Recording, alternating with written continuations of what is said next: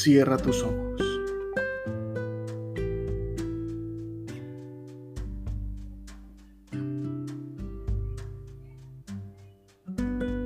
Contempla.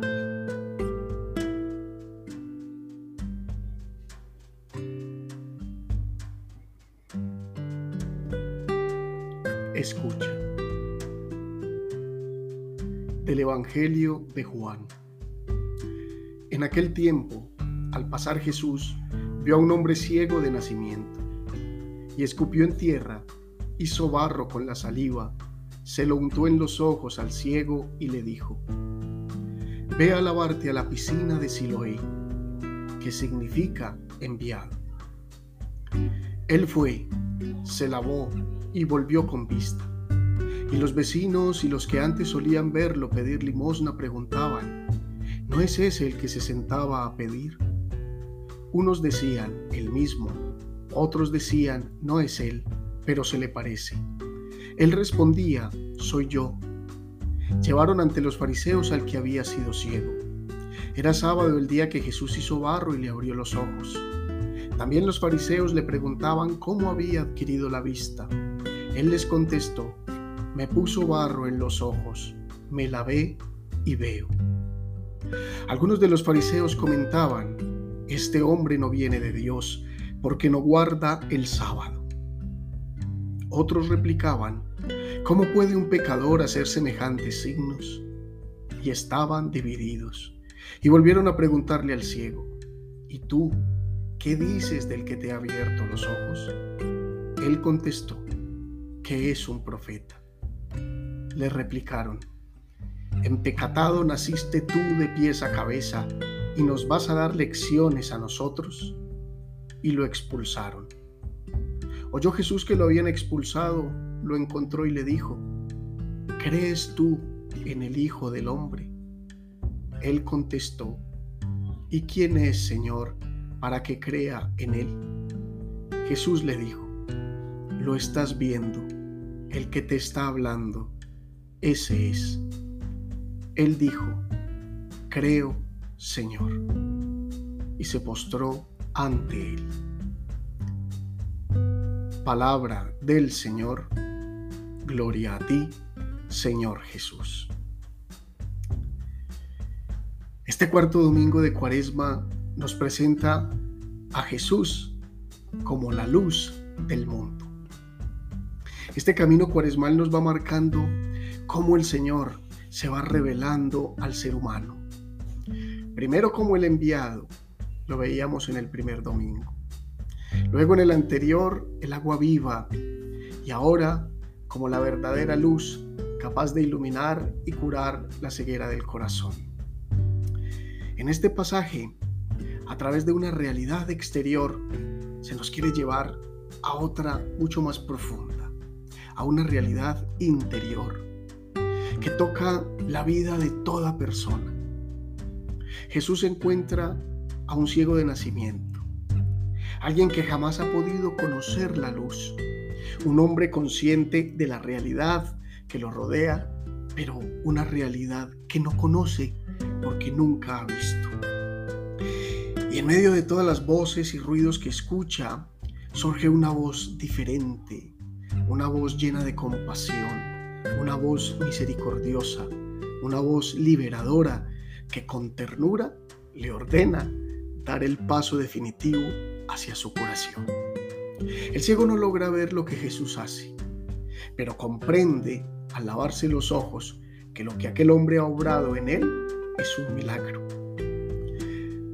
Adiós a la desdicha, a la postración, a la mendicidad, a la discriminación, al rechazo que le hizo perder su dignidad como hijo de Dios como parte de una comunidad, como parte de un pueblo. Jesús ha realizado para él lo que él mismo creía imposible y lo ha hecho conocer la luz verdadera porque ha sido la luz misma quien le ha dado vista a sus ojos. Pero la pretensión de Jesús es otra. Curar la ceguera de aquel hombre se convirtió quizás en el pretexto perfecto para mostrar la ceguera del corazón humano. Lo que sucede luego de esa curación, cuando los fariseos increpan y expulsan a quien ha sido sanado y ponen en duda la acción de Jesús, eso da muestra de la verdadera ceguera que debe ser curada en cada uno de los corazones. El cerrarnos a la obra de Dios en nuestra vida nos nubla de tal manera que no podemos reconocer la luz cuando aparece ante nosotros. Preferimos darle la espalda y seguir viviendo en la oscuridad y seguir adivinando por las formas y las siluetas que se presentan en la pared que tenemos enfrente, que no es otra cosa que nuestra propia vanidad.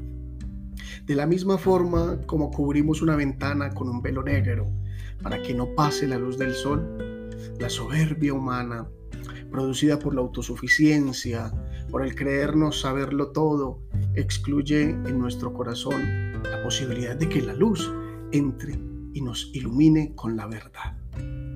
Cuando Jesús se entera que el hombre curado de la ceguera es expulsado por los fariseos, va en su busca y es entonces cuando ocurre un milagro mayor que el primero, y es iluminarlo con la fe. A la pregunta de si cree en el Hijo del Hombre, llega la contrapregunta, ¿quién es para que crea en Él? Es ahí donde descubre que la respuesta a ambas preguntas la tiene enfrente. Aquel que es la luz es el que ha dado luz a sus ojos y ahora da luz también a su corazón encendiendo en él el fuego de la fe que lo va a impulsar a postrarse y decir, creo, Señor. Una fe libre de cegueras es la que nos ayuda a nosotros a seguir firmes en el amor, a seguir firmes en el seguimiento de Jesús, a reconocer humildemente que su obra en nuestra vida es siempre una obra de amor, que su luz atraviesa nuestro ser para iluminar cada rincón librándonos de esclavitudes y postraciones que nos roban la dignidad de ser los amados de Dios.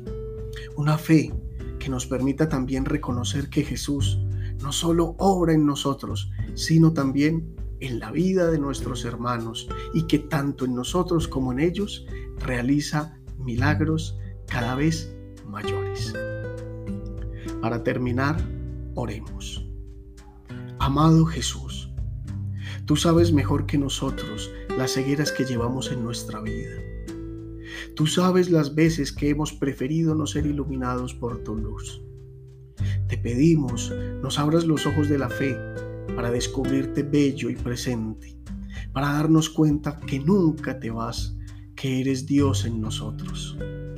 Que vivamos siempre iluminados por tu amor para darnos cuenta del milagro diario que acontece en nuestra vida. Amén.